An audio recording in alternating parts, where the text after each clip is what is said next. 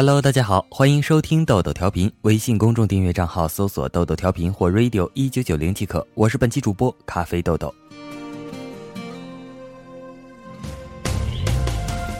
秋雨在这个秋天特别的多，都说雨是云的泪，雨也是情人无尽的悲。此刻，这淅淅沥沥的雨也掩不住那声声的哭泣。病房内，年仅二十四岁的陆林永远的闭上了眼睛。苍老的父亲抱头痛哭，还在读初中的妹妹哭声更是撕心裂肺。他们的哭泣声，他们的悲痛，再也不能唤醒陆林。病房内外，亲人们哭了，医护人员哭了，不是亲人的人们也哭了。悲伤中的医护人员眼泪还在流淌，却不得不去拿掉陆林身上的仪器设备，并把陆林推进手术室。他们将取出陆林的各个身体器官。送往已经准备好的几个手术室，那里陆林的各个器官将会被移植到需要他们的那些人的身体里。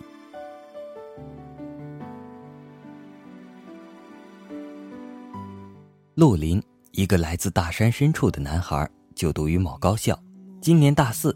陆林，一个老师眼中品学兼优的学生，同学心中稳重真诚的好同学、好朋友。谁都没有想到，他们身边朝夕相处的好学生、好同学、好朋友，会这样的就离开了。大四实习，陆林选择回到他家乡的学校，每天给村里的小孩子上课，尽量把自己的知识教给他们，因为他知道大山深处的孩子是多么渴望读书，渴望了解外面的世界。那日下课后，陆林和往常一样的回家去，走在并不宽的乡间公路上，公路两边金黄色的稻谷。牵着牛从田地里归来的人们，放学回家的小孩，房子里飘出的缕缕炊烟，一切都是那么的宁静而美好。远处一辆车开了过来，一个小孩突然的跑向公路中央，陆林冲了过去，把小孩推倒到了路边，可是他却被车撞倒了。被送到医院的陆林经过抢救，虽然有着轻微的意识，却处于昏迷状态，而且情况越来越糟糕。经过多个医院的专家会诊，陆林已经接近脑死亡。他的父亲，一个老实的农民，此时做出了一个决定，那就是把陆林的各个器官捐献出来给那些需要的人。父亲说，器官捐献是儿子以前就说过的。他现在成了这个样子，昏迷不醒，脑已经接近死亡。他要帮儿子完成心愿。那是一年前，陆林的母亲患上了尿毒症，离开了他们。原本完整幸福的家，因为母亲的离去不再完整，一家人都沉浸在悲痛里。那时看着母亲被病痛折磨，而又没有合适的肾源来挽救母亲的生命，陆林就对父亲和妹妹说：“以后他会把自己身体的各个器官捐献出来，给那些有需要的人，希望那些人不会像母亲一样的痛苦。”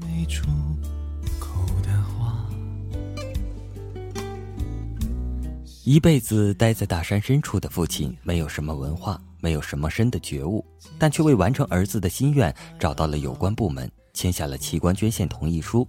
这位中年男人还没有从失去老伴的伤痛中走出来，又要面对儿子的离去，接连的打击让这位男人一下子更加的苍老。当这一天到来，医生宣布儿子脑已经死亡，这位父亲拉住女儿的手，想安慰泣不成声的女儿。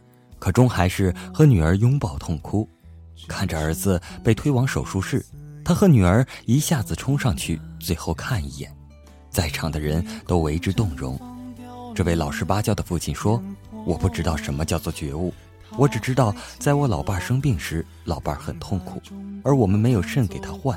在儿子受伤后，他的老师、同学还有社会上的许多好心人，为了救活儿子捐款。”得到了那么多素不相识人的帮助，儿子最终没有能救活，但是这些好心人，他和女儿都会记在心里。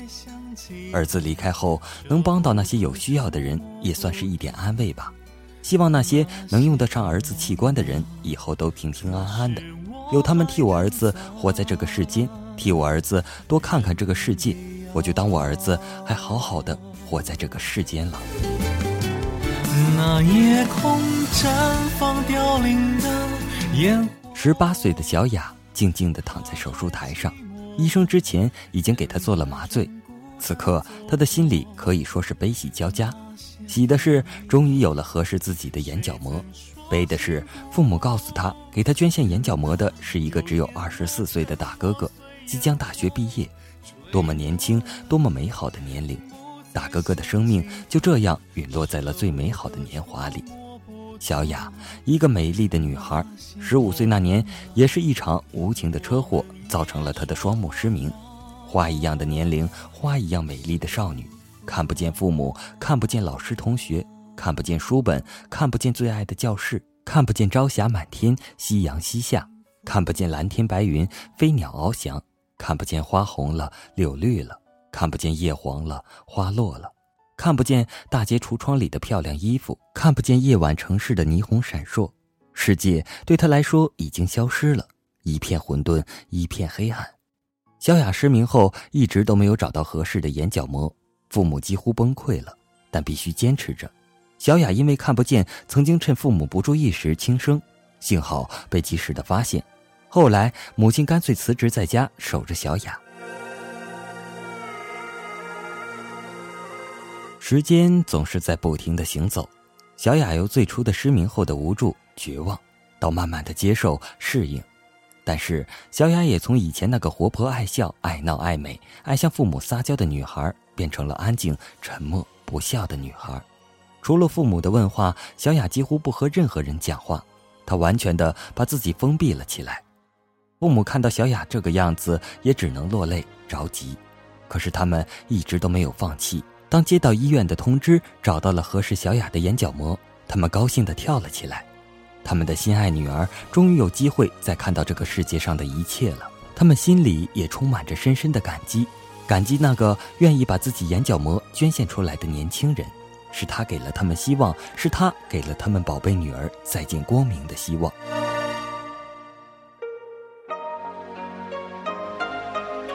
小雅的手术在有条不紊地进行。父母和亲人们在手术室外焦急地等待着。过了好几个小时，手术室的门终于打开了，小雅被护士推了出来。主治医生微笑地说：“手术很成功。”小雅父母悬着的心终于落了下来，亲人们也欣慰地笑了。手术后的小雅终于再一次看见了这个世界，她看到了父母的笑脸，看到了窗外的绿树，看到了花园里的木槿花，看到了天空飞过的麻雀。看到了白云蓝天，树是多么的绿呀！虽然已经是秋天，但是树叶还没有黄，那绿色仍然让人那么的心动。木槿花怎么那么的美呀？粉红的花瓣在阳光下露着笑脸。以前怎么就没有觉得木槿花这么漂亮呢？小雅此刻就像一朵美丽的木槿花。以前总是觉得小麻雀叽叽喳喳地吵着自己，现在怎觉得那叫声那么清脆，那么动听？那扇着翅膀的麻雀怎么这么的可爱呢？天是多么的蓝啊，那种只有秋天才可以看到的湛蓝，那么纯净透明。那飘过的白云多么的白，白云变化的各种图案是多么的让人欢喜呀！小雅从来没有觉得世界这么的美好过，这么的让她心动过。她甜甜的笑了。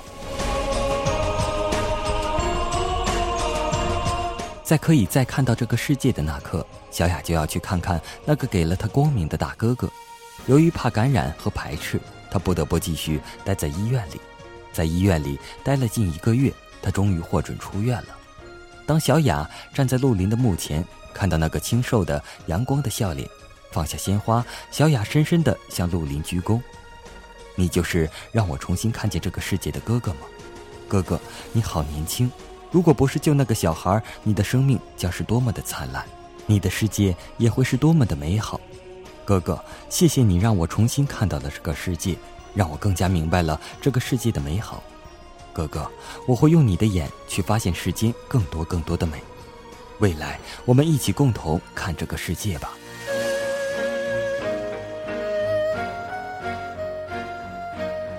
小雅来到陆林的家，这个在大山深处的家简朴而整洁。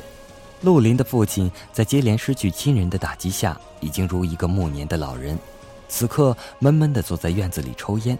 陆林的妹妹沉默地在另一边摘菜，她也变得不爱说话了。爸爸，小雅拉着陆林父亲的手，以后让我做您的女儿，可以吗？小雅流泪了。好，好闺女。陆林的父亲老泪纵横，陆林的妹妹也泣不成声。小雅和妹妹依偎在爸爸的怀里，任泪水打湿了脸庞。小雅在这个家待了一天，从妹妹的口中知道了很多陆林哥哥的事，也知道了他的向往，那就是在大学毕业后去看看大海。大海对于山里的孩子来说就是另一个天空，在大山里，他们每天可以看到高高低低的山峰，可以看到树木成荫，可以看到野花开满一个又一个山头，可以看到野果挂满枝头，可以在山间小溪里嬉戏。可是大海，那就是只能在书上看到描写。大海蓝色的吗？大海宽阔吗？大海波涛汹涌吗？大海夕阳西下时是怎样的美丽？大海光着脚丫追逐浪花是怎样的感受？在大海里畅游又会是怎样的心情？大海那柔弱的沙滩上会不会有美丽的贝壳？会不会有小螃蟹爬过？小雅的心疼了。大海对于小雅来说，同样也是一个梦。本来那年的暑假，全家已经制定好了去看大海的计划，可是那场无情的车祸毁掉了他的梦。第二天，离开了大山里的家，小雅带走了陆林哥哥的一张照片。他知道下一站他的目的地是哪里了，那就是去海边去看大海。哥哥，大海是你的向往，也是我的梦，就让我们一起去看海吧。我想我是海，冬天的大海，心情随风轻摆。潮起的期待，潮落的无奈，眉头就皱了起来。我想我是海，你盛开，不是谁都明白。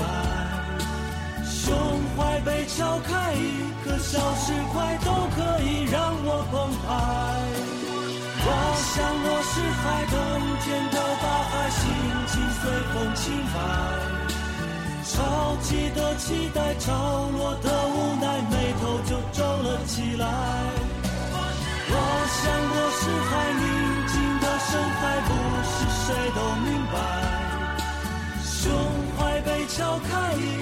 小石块都可以让我澎湃。好了。今天的节目就播送到这里了。微信公众订阅账号搜索“豆豆调频”或 “radio 一九九零”即可。我是本期主播咖啡豆豆，我们下期再见，拜拜。